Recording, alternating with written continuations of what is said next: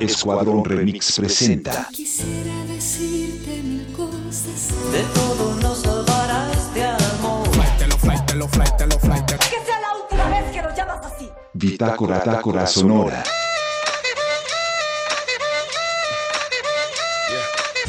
Pregunta de hoy. Si tuvieras que vivir en otro año, ¿qué año escogerías? Raúl. 1925, para poder haber estado cuando se robó el Banco de Chile ahí de, de San Diego de Matadero. Betty.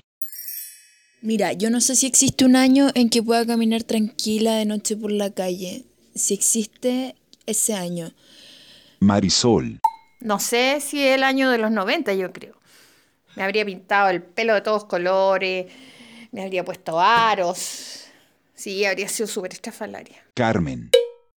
En 1970 yo tenía 17 años, eh, estaba entrando a la universidad y estaba empezando a pololear. También era parte de un gran proyecto político.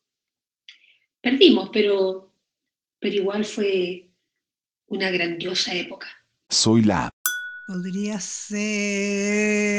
¡Ay, qué terrible la pregunta que me hiciste! ¿Qué año escogería? Escogería un verano.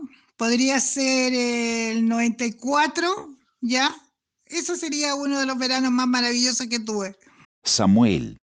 Creo que escogería vivir en este año nomás.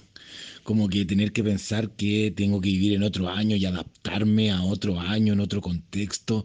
Oh, qué paja. No, este nomás. Fin de la cápsula.